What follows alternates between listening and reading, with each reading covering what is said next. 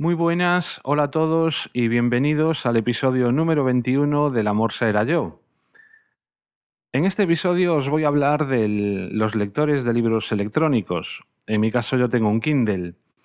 Eh, el año pasado mi novia tuvo a bien a regalarme por mi cumpleaños un Kindle y la verdad es que hacía mucho, mucho tiempo que no recibía un regalo al que le haya sacado tantísimo partido. Y tanto partido le saqué que a día de hoy, pues eh, podría decir que he multiplicado por 4 o por 5 la, cantidad de libros que leo al año. Yo calculo que a, estas alturas, después de, de 8, 7, 8 meses con él, debo de estar leyendo como entre 2 y 3 libros al mes eh, como mínimo. Y bueno, eh, también he cambiado de hábitos. Por ejemplo, a día de hoy es muy difícil que salga de casa sin, si voy yo solo, sin el Kindle a cuestas. Y es que a la mínima oportunidad, pues eh, lo saco y me pongo a leer.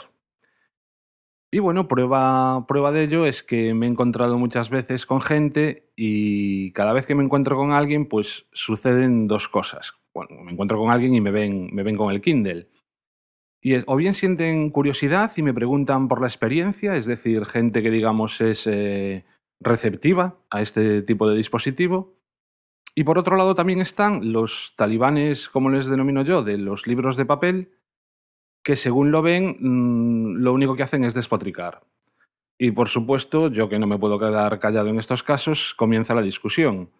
Y la verdad es que los argumentos que da siempre todos estos talibanes de los libros de papel eh, demuestran que mm, no los han utilizado. Probablemente no digo que en alguna ocasión hayan tenido alguno en la mano, se hayan puesto a trastear un poquillo con él, pero estoy convencido de que realmente no han leído ni un solo libro en, algún dispositivo de este tipo. Porque las razones que dan sencillamente no, no se sostienen. La mayoría de las veces mm, son razones de tipo la magia del libro de papel no la puede dar un aparato electrónico. Y ese es el nivel, digamos, de, argumentación que dan.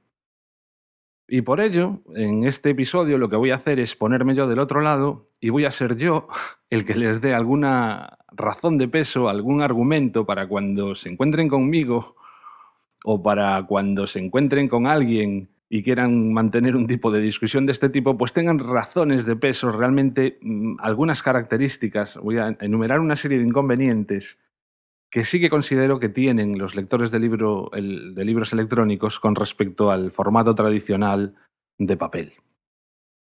Y bueno, es una lista que he ido elaborando así con el tiempo, según se me iban ocurriendo las cosas, los iba, las iba apuntando y un poco pues, pues en ese orden os las voy a ir a dar. Os la voy a dar.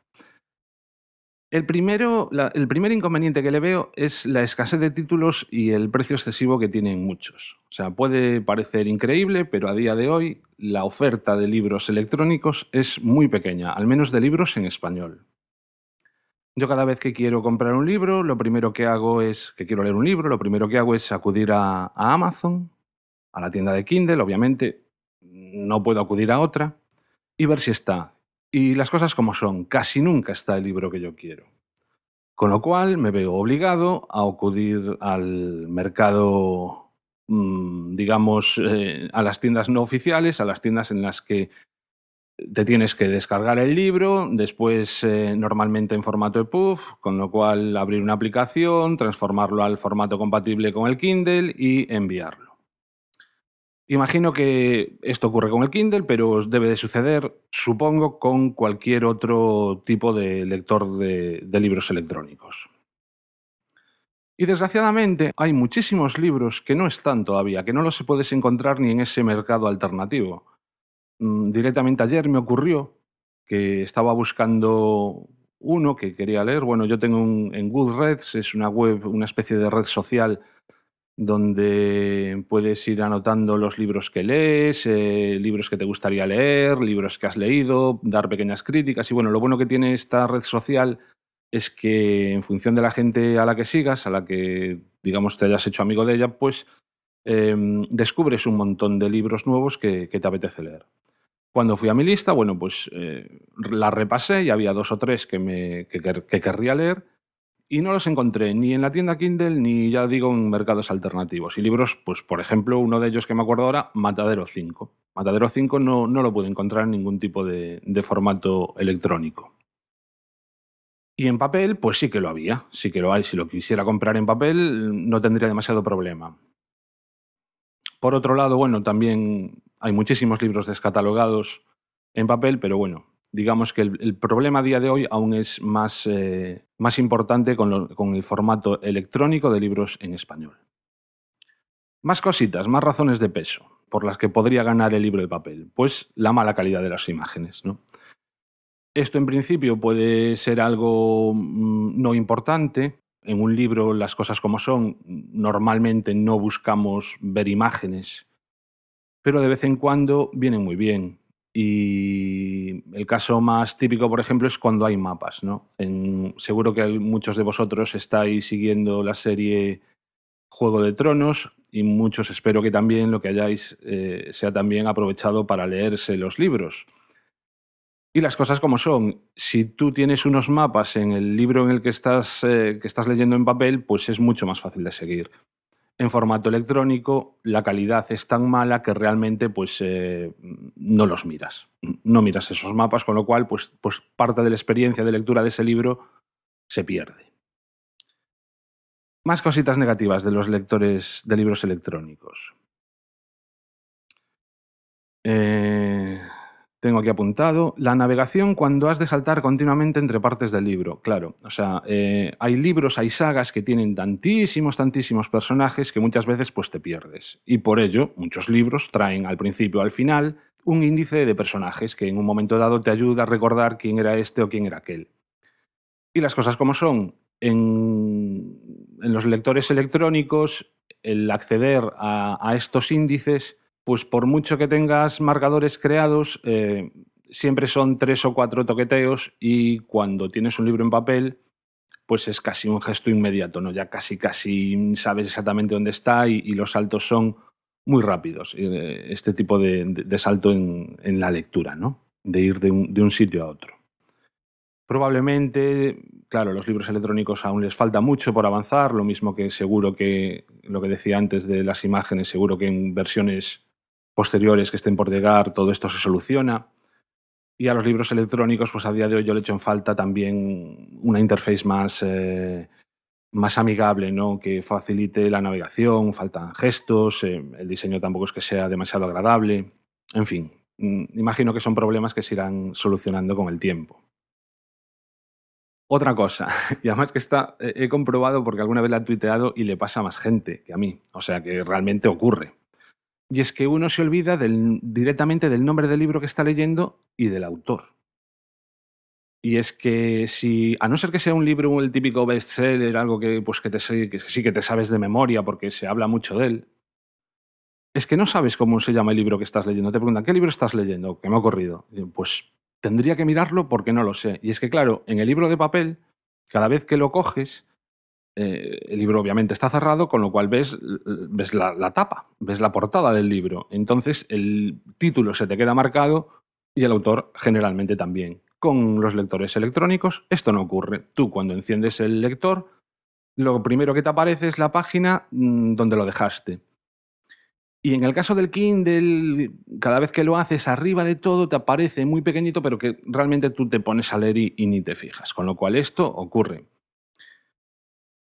Y la verdad es que hay una solución que se me, a mí se me antoja muy fácil y que tampoco entiendo cómo no se ha implementado. Y es que lo mismo que se utiliza en el caso del Kindle, supongo que en otros lectores eh, será parecido, se utiliza un salvapantallas de tal forma que cuando tú no estás leyendo, lo que, lo que ves, estás viendo es un salvapantallas. Un salvapantallas que va variando con el tiempo. Pues si eh, ese salvapantallas fuese la portada del libro que lo has dejado, pues todo esto se solucionaría y realmente a mí me, sería muy útil. Así que si alguien que se dedique a estos temas me escucha, que, tome nota y, que lo implementen. Más cosas. Ah, sí. La sensación de no avanzar en libros largos porque normalmente se contabiliza en porcentaje lo que, lo que llevas leído del libro. ¿no? Con lo cual tú te pones a leer y si el libro es muy, muy largo, pues estás viendo 2%, 2%, 2%. Parece que el 3% no llega nunca. Y sin embargo, con el libro de papel, pues lo típico, ¿no? Que mm, llevo esto, me queda esto. Y en porcentaje, pues sí, de alguna manera puedes tener esa, esa sensación, pero, pero se pierde. Y, y es algo, pues eso, que he hecho en falta de los libros en papel. Y por otro lado, y unido a esto, que cuanto más largo, menos lees. O sea, e-, esa sensación de no avanzar, al menos a mí, lo que, lo que me lleva es a que si el libro eso es muy, muy largo, pues como que mm, lees menos. Mm, encuentras eh, en otros momentos, cuando el libro es corto, que te da la sensación de, de que te engancha para todas estas cosas, pues a la mínima sacas el libro. Y cuando el libro es muy largo, pues aunque pueda parecer lo contrario, a lo mejor es algo que solo me ocurre a mí, pues te pones menos, sacas el móvil, te pones a repasar Twitter con más eh, frecuencia y, y este tipo de cosas. Y bueno, y la última cosa ya que tengo apuntada es que, y en el Kindle ocurre con frecuencia, si no has dejado un marcador y pierdes la página por lo que sea, encontrar por dónde ibas es una auténtica locura. Porque mm, eso, o sea, imaginaos que estás con un libro de papel, no has dejado el marcador y se te cierra el libro. Pues más o menos sabes por dónde ibas en, en cuanto al lomo. La lectura diagonal se hace muchísimo más rápida, pasas de página muchísimo más rápido y sin embargo con un libro electrónico tienes que ir pasando de página a base de golpecitos y, es un, pues la verdad, es un auténtico coñazo. Y por otro lado, si no te gusta estar llenando el libro de marcadores, porque también lo podrías hacer, cada poquitas páginas dejar un marcador, pero bueno, a mí eso no me gusta, porque luego cuando sí que me interesa, por lo que sea, encontrar algún marcador, son un ciento de ellos los que tienes, con lo cual encontrar el que te interesa, pues eh, es, no mola, vaya.